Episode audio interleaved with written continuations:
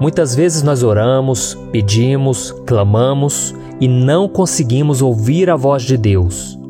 Tudo o que queríamos é ouvir Deus falar conosco. Meu filho, acalma o teu coração, eu estou cuidando dessa situação.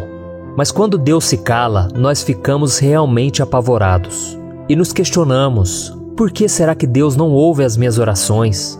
Por que ele não me responde? Será que tem algo de errado comigo? Na verdade, existe um grande empecilho para ouvir a voz de Deus. É quando não deixamos ele ser quem ele deve ser em nossa vida. Nós não deixamos Deus ser Deus. Ou seja, é quando nós queremos tomar o lugar do Senhor, quando pedimos alguma coisa e não deixamos ele agir. Nós começamos a fazer com as nossas próprias mãos. E quantas vezes nós pedimos a ele: Senhor, toma conta dessa situação, eu a coloco em tuas mãos, porque eu não posso e nem tenho condições de resolver. Mas logo em seguida, já começamos a planejar em como vamos resolver aquela situação. E é como se Deus pensasse: Poxa vida, ele me pediu isso, mas já está fazendo isso, aquilo outro. E é aí que está o problema. Você toma as rédeas da situação e por causa disso tem que lidar com as consequências. Vamos ver o caso de Moisés. Quando Moisés foi criado pela filha de Faraó e cresceu como príncipe do Egito, o projeto inicial não era fazer ele sofrer no deserto por 40 anos. O plano do Senhor era fazer como ele fez com José, tornar aquele homem governador do Egito. Ele se tornaria Faraó, um Faraó que não iria adorar o Deus Sol, mas seria sim o Faraó que iria adorar o Deus verdadeiro, o Deus vivo. Ele libertaria o povo da escravidão e faria com que todas as pessoas daquela nação soubessem quem é o Senhor. Mas a Bíblia conta que Moisés matou um homem egípcio, frustrando assim os planos de Deus. Porém, como os planos de Deus nunca podem ser derrotados, frustrados, houve toda aquela história que nós conhecemos. Moisés se tornou foragido, ouviu a voz de Deus naquele deserto pela primeira vez na sarça ardente, voltou ao Egito, desafiou o Faraó então libertou o povo, abriu o Mar Vermelho e tudo mais que nós já conhecemos. Da mesma forma, meu irmão, Deus tem planos para a sua vida, mas você precisa deixar Deus ser Deus.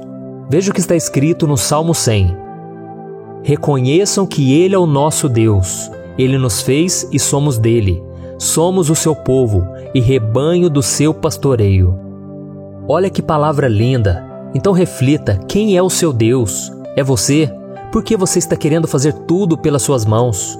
Você quer criar todas as situações e tomar todas as decisões? Nós fomos criados à imagem e semelhança de Deus, isso é um privilégio muito grande. Acontece que muitos de nós temos nos esquecido que Ele é o Criador e que nós somos apenas a criatura, a criação do Senhor.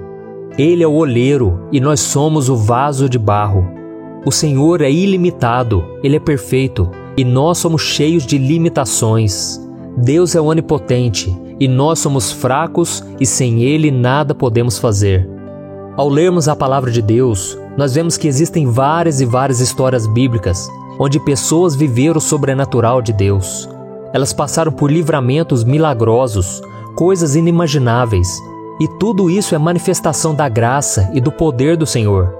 Ele nos mostra que, independente das circunstâncias que nós estamos enfrentando hoje, independente dos nossos medos, falhas e erros, Ele continua sendo Deus e o Senhor de toda a situação.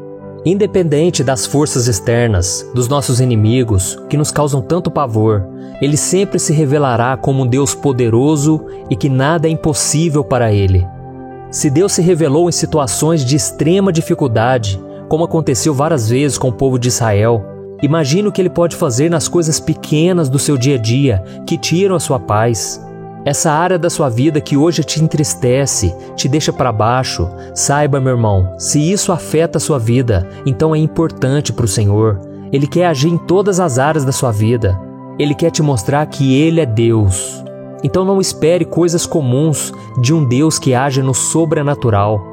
Mas para que isso aconteça, você precisa confiar que Deus é Deus, que Ele nunca falhou e que nunca falhará. Amém? Se as suas esperanças se foram, saiba que a esperança em Deus nunca morre. Se a sua alegria foi embora, saiba que Deus é a fonte inesgotável da sua alegria. Se alguma vez você foi abandonado, saiba que Deus sempre estará ao seu lado e que Ele nunca vai te abandonar. Se você foi decepcionado, saiba que Deus só vai te surpreender com a fidelidade dele. E talvez você que já tenha sido traído, saiba que Deus é fiel em todas as suas promessas. Ele sabe de todas as coisas e quer nos dar a vitória, mas nós precisamos reconhecer que Ele é Senhor e que nós temos que deixar Ele agir em nossas vidas. Guarde isso no seu coração. Ele é Deus quando o nosso coração está aflito. Ele é Deus quando o nosso coração está transbordando de alegria. Ele é Deus quando nós sofremos perseguições. Ele é Deus quando nós somos abençoados. Ele é Deus quando nós passamos por tribulações. Ele é Deus quando nós não sabemos por qual caminho devemos seguir. Ele é Deus quando nós somos tomados pelo medo, pela aflição e pela angústia. Ele é Deus quando nós amamos nosso próximo, mas Ele também é Deus quando nós não conseguimos amar ao nosso próximo. Ele é Deus quando tudo acontece de forma contrária aos nossos planos, mas Ele também é Deus quando as portas se fecham. Ele é Deus quando nós vivemos em santidade, mas Ele também é um Deus misericordioso quando nós caímos em tentação. Oh, meu irmão, Ele te diz nesse dia: Eu sou Deus que cuido de você, eu sou misericordioso, gracioso e eu quero mudar a sua história.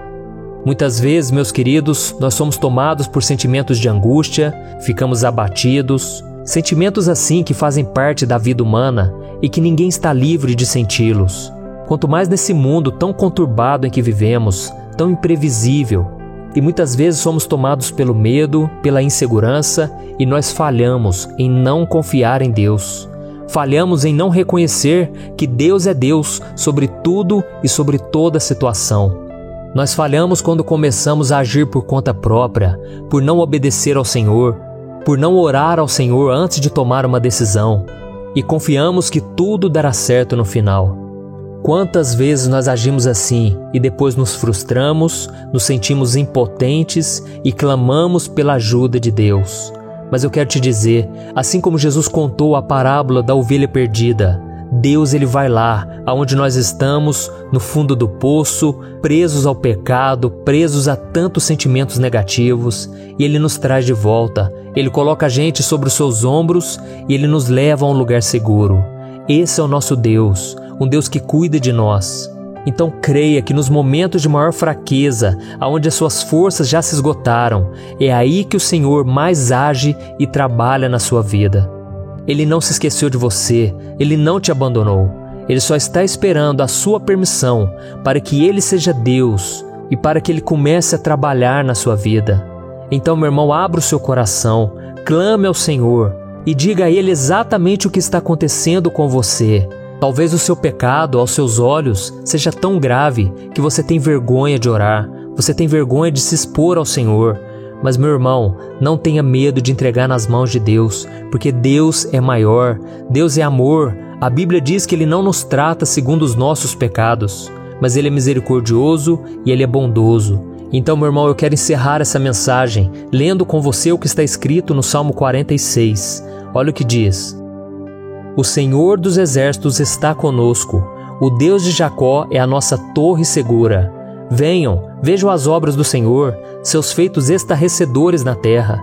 Ele dá fim às guerras até os confins da terra, quebra o arco e despedaça a lança, destrói os escudos com fogo. Parem de lutar, saibam que eu sou Deus. Serei exaltado entre as nações, serei exaltado na terra. O Senhor dos exércitos está conosco, o Deus de Jacó é a nossa torre segura. Então confie, meu querido, porque Deus sabe o que precisa fazer na sua vida.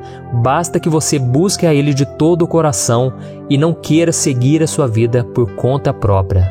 E agora eu quero fazer uma oração por você.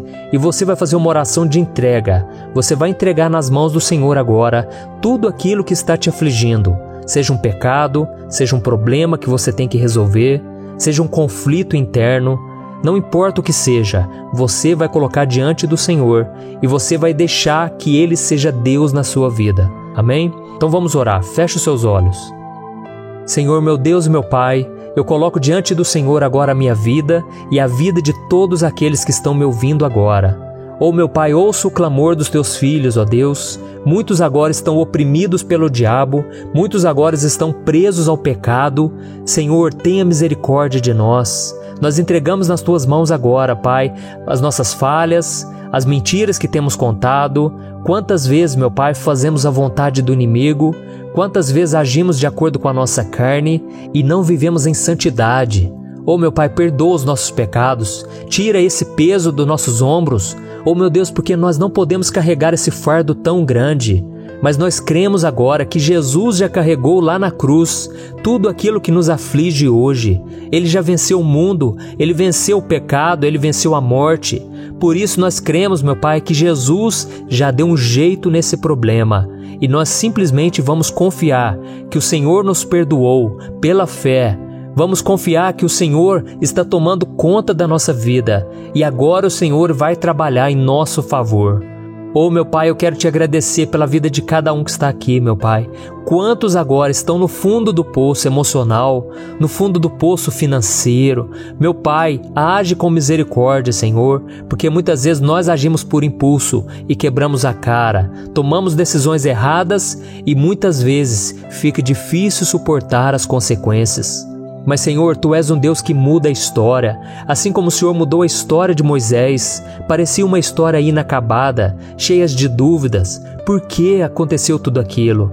Mas o Senhor foi misericordioso e o Senhor ainda usou aquele homem para libertar o teu povo.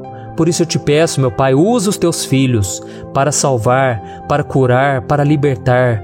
Nós que fomos escravos durante tanto tempo, nós agora poderemos ser instrumentos da tua graça. Então nos usa, Senhor. Nós estamos deixando agora que o Senhor tome o controle da nossa vida, em nome de Jesus, meu Pai. E nós não vamos mais voltar atrás, não vamos mais querer agir do nosso jeito, mas nós vamos confiar que o Senhor é fiel e que o Senhor sabe o que está fazendo na nossa vida.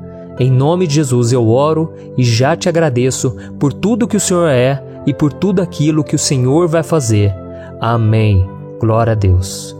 Eu sou o pastor Antônio Júnior. Se você gostou dessa mensagem, não deixe de compartilhar com seus amigos e se inscreva aqui no meu canal. Deus te abençoe.